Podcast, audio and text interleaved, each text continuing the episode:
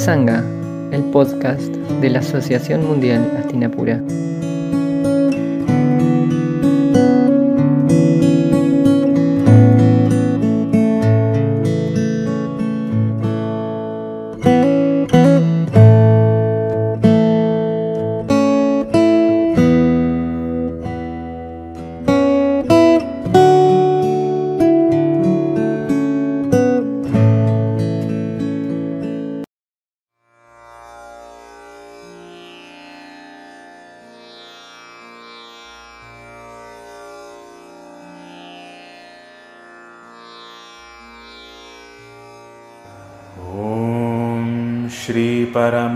श्रीपरमात्मने नमः। अथ ध्यानम्। पार्थाय प्रतिबोधितां भगवता। नारायणेन स्वयं। व्यासेन ग्रथितां पुराणमुनिना। मध्ये महाभारतम् अद्वैतामृतवर्षिणीं भगवतीम् अष्टादशाध्यायिनीम् अम्ब त्वामनुसन्दधामि भगवद्गीते भवद्वेषिणी नमो Bhagavad Gita, la canción del Señor, con notas pedagógicas de la profesora Ada Albrecht. पुल्लारविन्दायतपत्रनेत्र येन त्वया भारततैलपूर्णः। प्रज्वालितो ज्ञानमयः प्रदीपः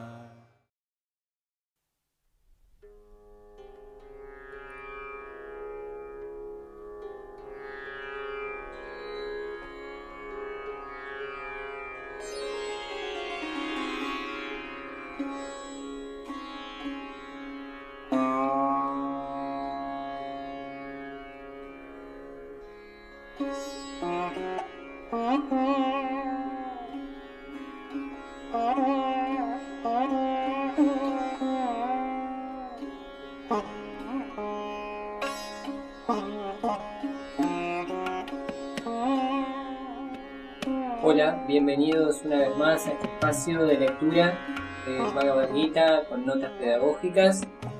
Estamos leyendo el capítulo segundo, Verdadera Naturaleza del Espíritu. Leímos la- en el encuentro anterior, comenzamos con la introducción y comenzamos con los primeros versos, las primeras eslocas.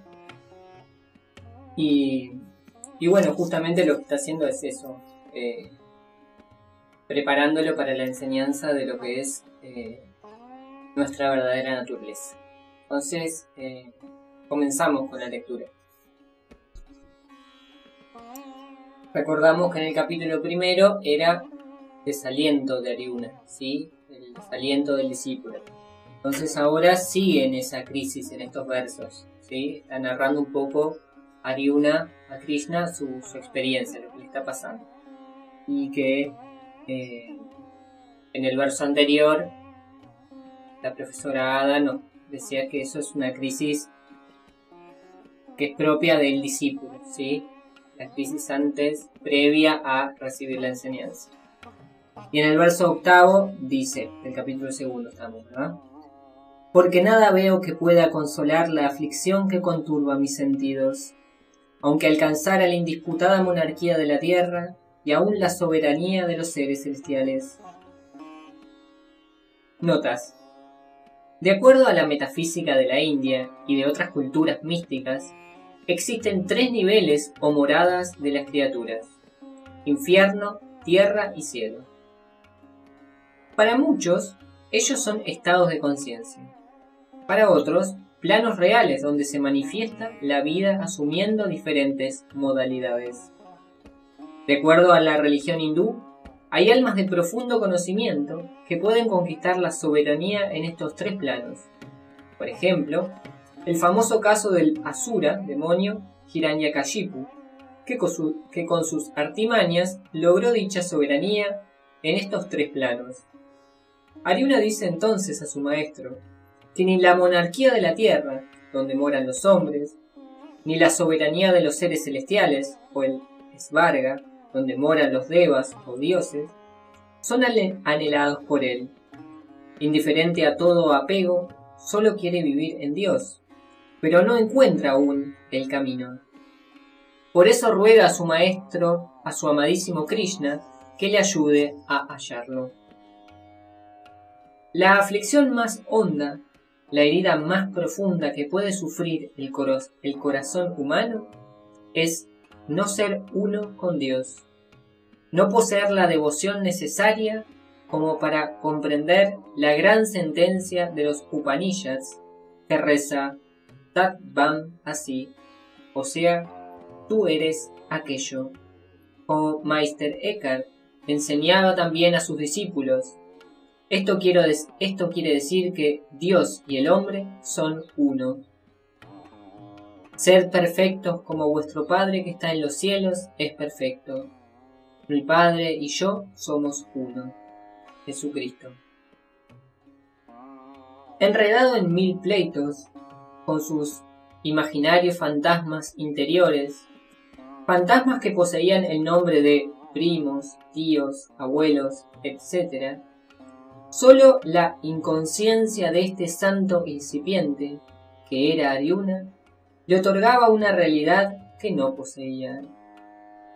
A menudo las criaturas humanas también nos hallamos pobladas de fantasmas mentales, el fantasma del éxito, de la gloria, de la fortuna, el fantasma de la muerte, el de la enfermedad, de la miseria, el fantasma del desamor, del temor a la soledad, la pobreza, etc. Somos como una inmensa ciudad psíquica donde conviven criaturas generadas por el temor, la ambición, etc. La ciudad psíquica de Ariuna se hallaba habitada por espectros ilusorios, cuyos nombres eran Duryodhana, Osakuni o Dhritarashtra. Esos espectros, como decimos, imaginarios, le cerraban las puertas de la vida celestial. Cuán maravillosas nos parecen las palabras que definen la actitud de Krishna, como veremos en los versos siguientes, al respecto de los temores de Arjuna. Verso 9. Luego que hubo así hablado Arjuna, perdón, verso 9, dice Sanjaya, Luego que hubo así hablado Ariuna, dijo de nuevo a Govinda, no pelearé, y quedó silencioso. Notas. Ariuna es llamado en este verso Budakeya y también Parantapa. Budakeya significa el amo del sueño, o sea, el que dominó a Tamas, inercia, pereza, holgazanería, indolencia. Ariuna es llamado así porque el amo de porque es el porque es el amo de sí mismo. No tiene inercias en el campo espiritual. Parántapa, por su parte, significa el temor de sus enemigos, o sea, gran alma, porque sus enemigos, entre comillas, son, en realidad, aquellas cualidades negativas que suelen habitar el alma humana. Verso 10. Entonces, oh Bharata, respondió Krishna sonriente al que tan abatido se veía entre ambas huestes. Notas. En el verso leemos Krishna sonriente, porque para él, el Señor del universo, los problemas de Aryuna eran niños, eran simplemente Maya, una ilusión, un espejismo proyectado por una mente confundida. También Krishna sonriente significa que el maestro espiritual se halla pleno de compasión y amor por su discípulo, a quien desea guiar en el sendero de la realización interior. Verso 11. El bendito Señor Krishna dice, Te lamentas de lo que no debieras lamentarte Aún son tus palabras de engañosa sabiduría. El sabio no se lamenta ni por los vivos ni por los muertos. Notas. En este verso comienza la divina instrucción de Krishna a Aryuna en el Bhagavad Gita. El Señor Krishna dice, tú eres joven y aún así pretendes hablar palabras de sabiduría. ¿No sabes acaso que Bhishma y Drona son gente sabia, acharyas, y que saben que vienen a morir? No debes acongojarte por ellos, ni tampoco por Duryodhana. Por un lado eres sabio, ya que renuncias a todo, y por el otro te lamentas. No se habla de ninguna muerte física. Son los fantasmas en la mente de Ariuna discípulo los que deben morir. El Mahabharata, o la Gran Guerra entre comillas, es como sabemos la batalla interior del hombre que desea alcanzar la perfección.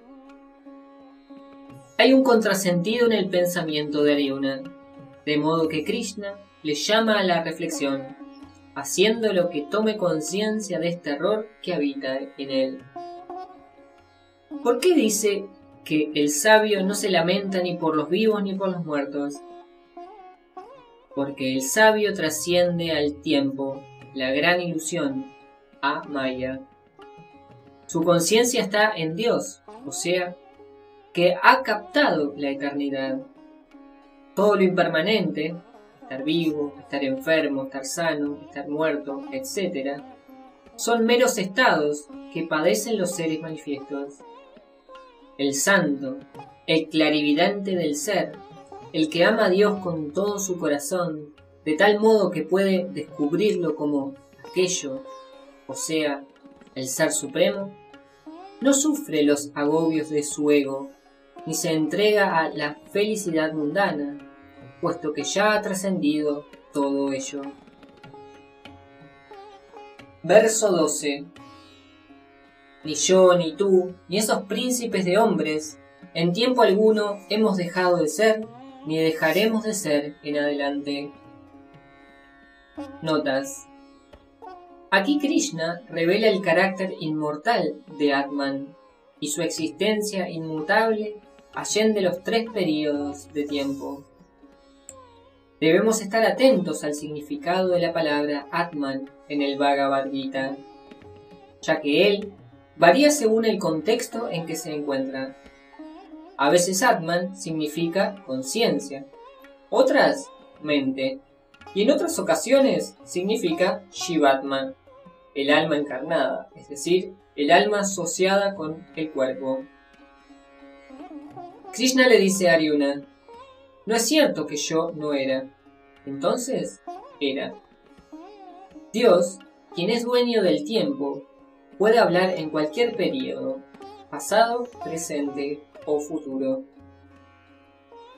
Verso 13. Así como el morador del cuerpo pasa en él por la infancia, la juventud y la vejez, así también pasa a otro cuerpo. Quien es firme no se apesadumbra por esto. Notas. El ser humano vive en este mundo habitando su casa cuerpo, pero esta casa es perecedera, va decayendo poco a poco y a veces su morador interno hace gran esfuerzo por negar este decaimiento. Ello es debido a que lo que conoce sobre sí mismo es sólo su parte física. Él ve, siente, se identifica con su casa carnal y finaliza muchas veces creyendo que él es esa casa, esa pobre y perecedera casa ilusoria. Es entonces cuando nace el dolor, porque su ego personal niega la existencia del ser que trasciende lo perecedero. Krishna le hablará a Aryuna acerca de la inmortalidad del alma, valiéndose de un ejemplo. Dejinaja significa y que posee un cuerpo. El dueño del mismo, en este caso, el alma del ser humano que habita en ese cuerpo. Este de Jinajá pasa por todos los estados. Primero es niño, Paumaram, luego joven, Yaubanam, y más tarde viejo, Haram. Todos estos cambios del cuerpo, perdón, todos estos son cambios del cuerpo. Lo importante es saber que la muerte es solo otro estado más del vehículo físico, al que nadie tiene en cuenta debido al temor. Estar muerto es, por lo tanto, como estar joven o viejo. Finalmente, dice Krishna, con respecto a la inmortalidad del alma. La gente sabia conoce esto muy bien y por lo tanto no sufre como tú por ello. Verso 14. El contacto con la materia, oh hijo de Kunti, da calor y frío, placer y dolor, que en alternativos vaivenes se funden transitoriamente. Sopórtalos con valor, oh Bharata. Notas. Nos enseña la ancestral filosofía de la India que los cinco elementos de la naturaleza, a saber, Kaya, espacio, Vayu, aire, Agni, fuego, Apas, agua y Pritivi, tierra, tienen propiedades sencientes, es decir, producen sensaciones sobre los cinco sentidos u órganos de conocimiento, o jnana indriyas. En los textos de filosofía Vedanta leemos que estas propiedades características de los cinco elementos son las siguientes. El espacio akasha, su propiedad característica es el sonido, y el órgano en correspondencia es el oído o. El elemento de la naturaleza aire, vayu, su propiedad característica es lo tangible, sparsha, y el órgano en correspondencia es el tacto, bak. El elemento de la naturaleza fuego, agni, su propiedad característica es la forma, rupa, y el órgano en correspondencia es la vista, yakshus. El elemento de la naturaleza agua, apas, su propiedad característica es el sabor, raza, y el órgano en correspondencia es el gusto, shiva. Y el último, el elemento de la naturaleza tierra, vitivi, su propiedad característica es el olor, ganda, y el órgano en correspondencia es el olfato, que es grana. El contacto con los mencionados elementos produce placer y dolor a causa de los upadis, que son envolturas ilusorias que cubren al ser. Estas están y no están, van y vienen, o sea, son transitorios. Por lo tanto, no te apesadumbres por ellos, dice el señor Krishna a Arjuna. Shitoshna significa frío-calor. Sukha Dukkha es placer-dolor. Ambos están puestos en este verso a modo de ejemplos genéricos de los pares opuestos o dvandvas. Verso 15. El hombre a quien ni el placer ni el dolor conturban y entre su balanceo permanece firme, es merecedor de la inmortalidad. Notas. Este verso trata acerca de la virtud discipular llamada titiksha, fortaleza. Por titiksha entendemos la capacidad espiritual de permanecer inmutable ante las situaciones adversas. ¿Y por qué es necesario esa inmutabilidad? Porque un espíritu erudito en el conocimiento de lo real con mayúscula sabe que Maya, la gran ilusión del mundo manifiesto, se balancea, pendula constantemente y que su naturaleza es ir del placer, alegría, fortuna, gloria, etc., al dolor, pobreza, enfermedad, etc. Ello no conturba al hombre sabio, porque vive en el ser y observa todo lo que es circunstancial con ojos de sabiduría, razón por la cual no se inmuta. Ahora bien, ¿cómo se alcanza esta inmutabilidad? Ella se logra a través del equilibrio mental, Same. A, a su vez, el equilibrio mental se alcanza por la purificación de la mente, y ésta se purifica por el amor a Dios y amor a sus criaturas. No hay autoconocimiento posible sin amor al Señor. Cuando ese milagro toma posesión del ser humano, éste observa todo con mente ecuánime. Ha llegado a la inmutabilidad, ha abandonado la impermanencia, se halla a las puertas del reino de Dios. Verso 16. Lo que no existe no tiene ser, y lo que existe jamás cesará de ser. La verdad de ello ha sido percibida por los videntes de la esencia de las cosas. Notas.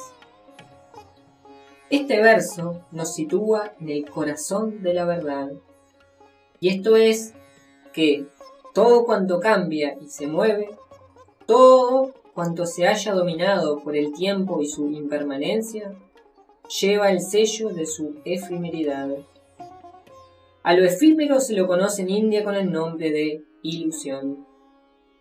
Nuestros cuerpos navegan en la barca de la niñez, de la juventud, de la madurez, de la vejez. Salen del puerto de la vida y se encaminan al puerto hermano de la muerte. Son estructuras físicas de breve existencias. Todo el universo sigue esa misma ley, la ley de la finitud.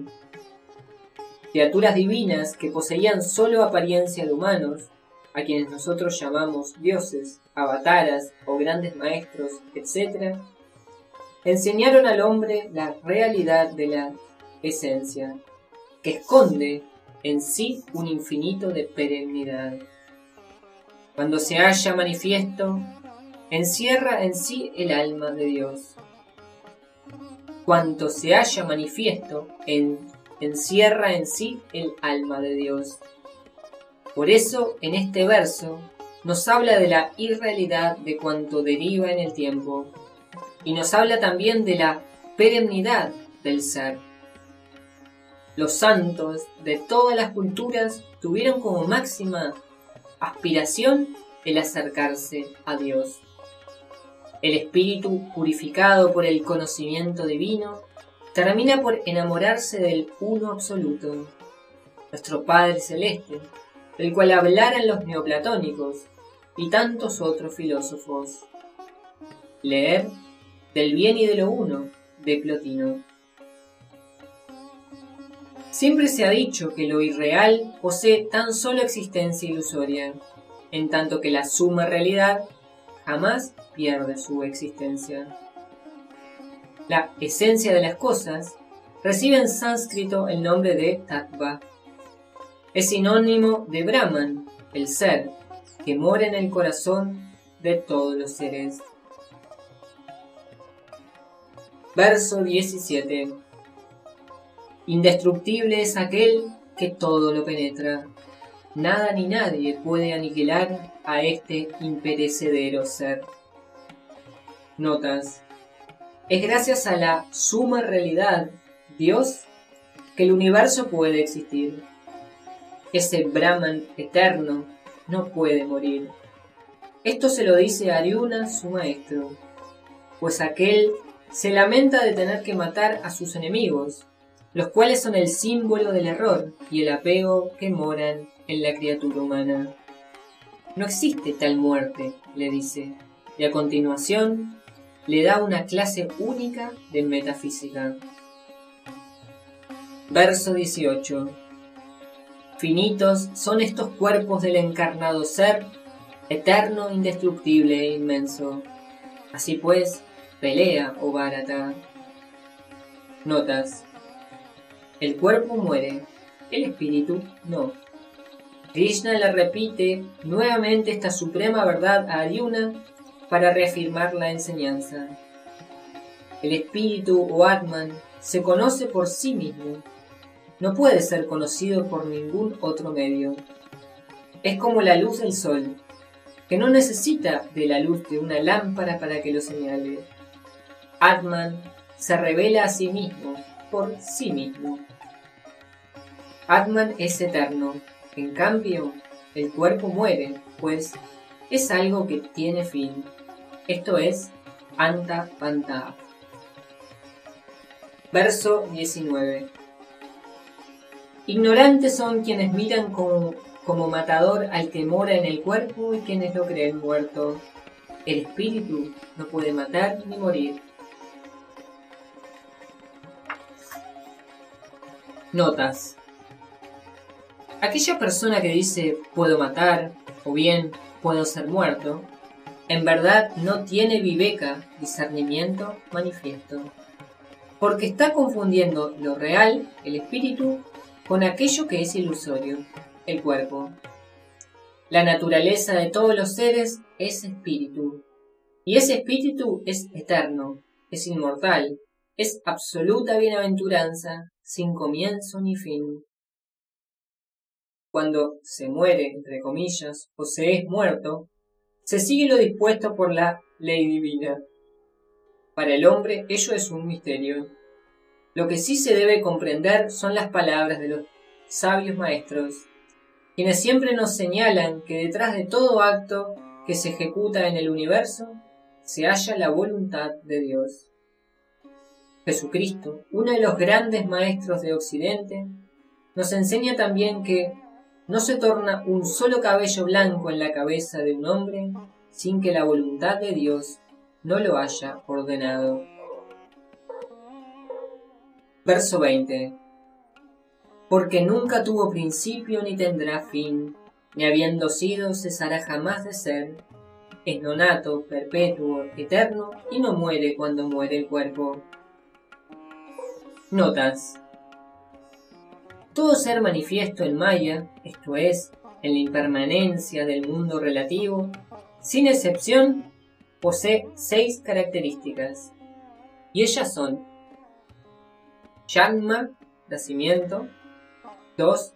Astiva, capacidad de vivir, de existir, 3.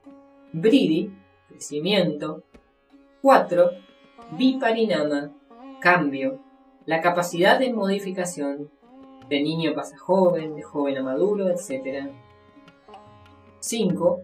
Apakshaya, declinación, cualidad de declinar. Todo lo mayábico, perteneciente a Maya, posee esta característica de decaer. En cambio, el espíritu Watman no. Y 6. Naya, destrucción, muerte. Ningún ser manifiesto puede escapar de este ciclo. En cambio, el espíritu o Atman, que es la real naturaleza de los seres, está más allá de todo esto, pues se encuentra allá del tiempo y el espacio. Siguiendo un razonamiento a través de la lógica, veremos cómo el espíritu no es afectado por tales características. A. Todas las cosas primero nacen luego tienen existencia en el mundo. El espíritu no puede, el espíritu no, pues es no nato. Aja, ya que siempre ha existido. Así se elimina la primera y la segunda característica, Shamma y Astiva, de las creaciones de Maya, las cuales no afectan al espíritu. Como el espíritu o Atman es eterno, Nitya, él trasciende juventud y vejez, así se elimina la tercera característica, Pridi. C. Como el espíritu es, tiene existencia real, por lo tanto, es siempre igual, no se modifica, Yashvata, y así queda eliminada la cuarta característica, Viparinama. D. El espíritu o Atman tampoco declina, ya que es inmutable, achyuta. Así queda eliminada la quinta característica, apakshaya. Y E, el espíritu es eterno, no muere, Así se elimina la sexta característica, Naya. De este modo, vemos cómo todas las características que envuelven a los cuerpos ilusorios no pueden afectar a Atman, por lo tanto, quedan eliminadas. Verso 21. ¿Cómo puede, pues, Oparta, matar o morir quien sabe que es indestructible, perpetuo, nonato e indisminuible? Notas. Lo que Bhagavan, el señor Krishna, trata de revelar a Arjuna en todos estos versos es la verdadera naturaleza del espíritu o Atman. La palabra Bhagavan posee innumerables significados. Daremos a continuación algunos de ellos. Bhagavan, el que posee seis cualidades. Vaga, seis, van, cualidades. Ellas son 1. Aishvarya, el que posee todas las virtudes y siddhis, poderes. Él los ha conquistado, precisamente porque los ha trascendido. Es un error creer que el poder de la realización espiritual se haya sujeto al dominio de las tres gunas o características de Maya, el mundo manifiesto. El hombre puro trasciende todo esto, no anhela esos poderes. Él conquista las virtudes con la posesión de la más grande virtud del corazón, la total entrega, la total devoción al Señor. El que es emperador y dueño de tierras inconmensurables y de cuantiosos tesoros. ¿No sería un demente si trabajara escalando montañas, luchando contra tormentas, aludes y el sol calcinante para obtener una mísera piedrecilla de vidrio? Damos gran valor a lo intrascendente cuando damos la espalda a lo trascendente y buscamos poderes psíquicos, etc., cuando estamos huérfanos del gigantesco poder de la devoción a Dios, nuestro Señor. 2. Dharma. El que vive dármicamente, rectamente. Ya lo dijimos, es muy difícil explicar el concepto de Dharma. A veces se lo traduce como justicia, o ley, o deber, o verdad, pero es mucho más que eso. Aquí simplemente diremos que sigue el Dharma quien vive de acuerdo a su naturaleza más elevada, esto es, el que vive con honor de su trabajo, etc. Se dice que el hombre hace esfuerzos por vivir dármicamente, en tanto que Dios naturalmente es poseedor de ese Dharma. Por esta razón, es una de sus características. 3. Yashas. El que posee fama. Ello es porque Dios es aquel que es bien conocido por todos. Es decir, es conocido por sus obras. En realidad, la palabra yayas implica algo superior a fama en su acepción común. Es también esplendor, radiancia, luminosidad. 4.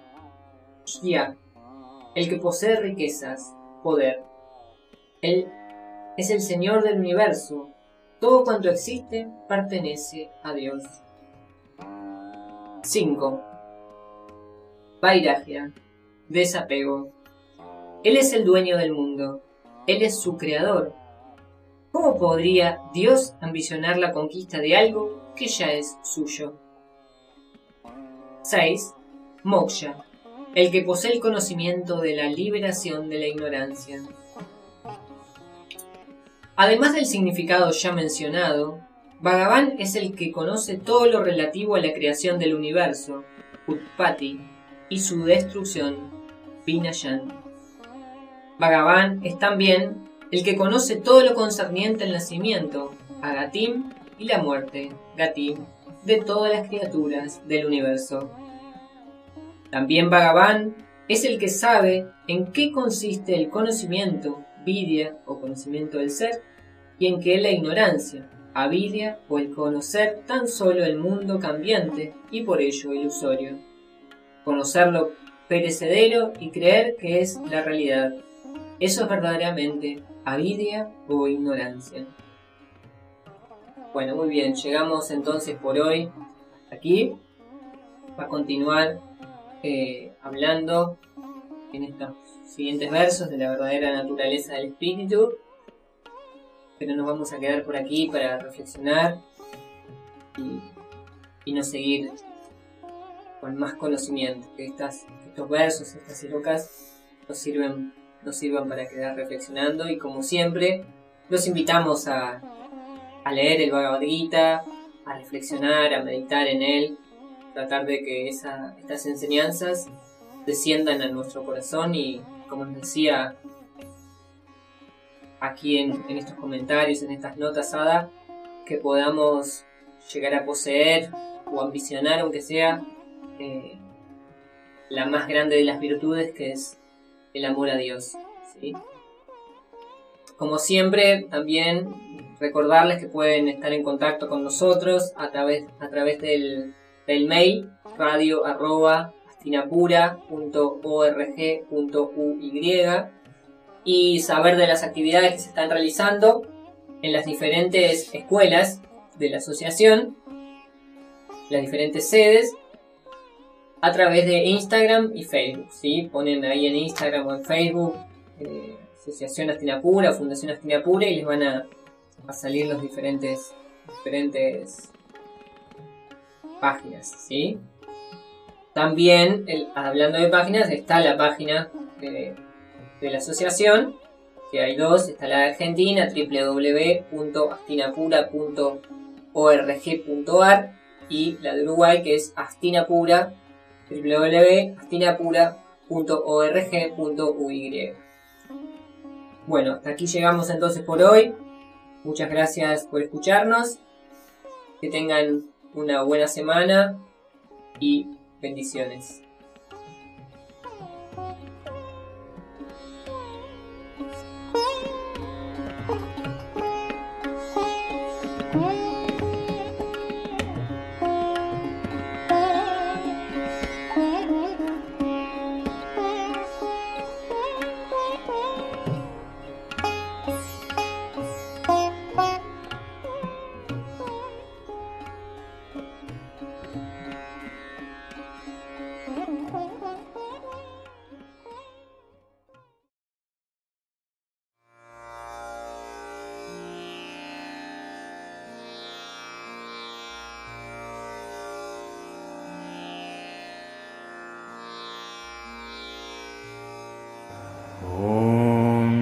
श्रीपरमात्मने नमः। अथ ध्यानम्। पार्थाय प्रतिबोधितां भगवता। नारायणेन स्वयं। व्यासेन ग्रथितां पुराणमुनिना। मध्ये महाभारतम् अद्वैतामृतवर्षिणीं भगवतीम् अष्टादशाध्यायिनीम् अम्ब त्वामनुसन्दधामि भगवद्गीते भवद्वेषिणी Bhagavad Gita, la canción del Señor, con notas pedagógicas de la profesora Ada Albrecht. पुल्लारविन्दायतपत्रनेत्र येन त्वया भारततैलपूर्णः। प्रज्वालितो ज्ञानमयः प्रदीपः